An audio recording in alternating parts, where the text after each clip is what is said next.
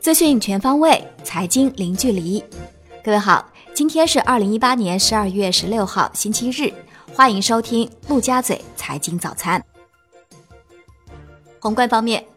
香港特别行政区行政长官林郑月娥透露，粤港澳大湾区的发展规划将于明年初正式出台。国内股市方面。沪深两市破净股截至十二月十四号达到三百三十九只，较二零一七年末的三十八只增加了近九倍。新三板市场定增规模增长明显，十一月新三板挂牌公司共完成九十四次股票发行，环比增加百分之十一点九，融资金额合计五十九点八二亿元，环比增加百分之四十六点五九。德国金融监管局宣布结束吉利控股集团并购戴姆勒股份的调查，吉利控股集团将不会受到任何罚款。同时，吉利控股集团无需再接受关于此事的其他调查。根据新提交的法院文件显示，加利福尼亚州联邦地区法官暂时冻结了法拉第未来首席执行官贾跃亭名下的公司股份，并对他在加州拥有的豪宅发布保护令。这已经是过去两周时间内对贾跃亭在该公司所拥有股权的第二次冻结。近期密集召开的券商年度策略会显示，越来越多的券商加入看多大军，市场普遍预期，二零一九年的经济与 A 股将在上半年探底，下半年会开启牛市。新华社发文表示。宏观杠杆率过快上升势头得到遏制，金融风险总体收敛，金融乱象得到初步治理，资管业务逐步回归待客理财本源，债券市场刚性兑付有序打破，金融机构合规意识和投资者风险意识显著提升。楼市方面，中国十一月七十个大中城市中有六十三个城市新建商品住宅价格环比上涨，十月为六十五个城市。环比看，呼和浩特涨幅百分之二点九，领跑全国；北京涨百分之零点六，上海涨百分之零点五，广州持平，深圳跌百分之零点二。统计局公布，一线城市新建商品住宅销售价格环比微涨，二手住宅价格持续下降；二线城市环比涨幅均与上月相同，三线城市环比涨幅均回落。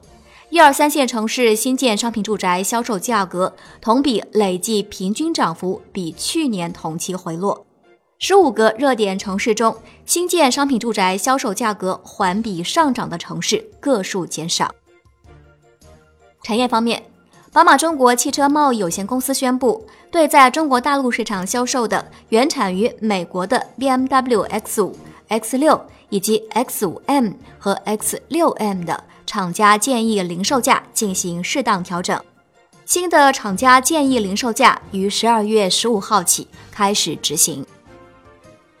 农业农村部公布，截至十二月十四号，全国共有二十二个省份发生八十七起家猪感染非洲猪瘟疫情和两起野猪感染非洲猪瘟疫情。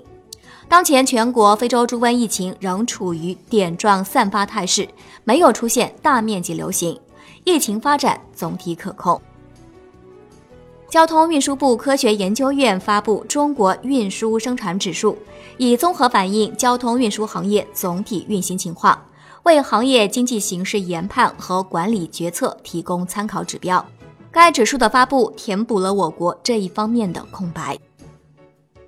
二零一八年互联网理财指数报告显示。在强监管及行业洗牌的态势下，中国互联网理财指数自2013年创建以来首次出现下滑。相比2017年，互联网理财指数从695点下降到了今年的563点，降幅超过百分之二十三。滴滴 CEO 陈伟表示，今年员工年终奖的力度比去年缩减一半，滴滴高管集体不拿年终奖。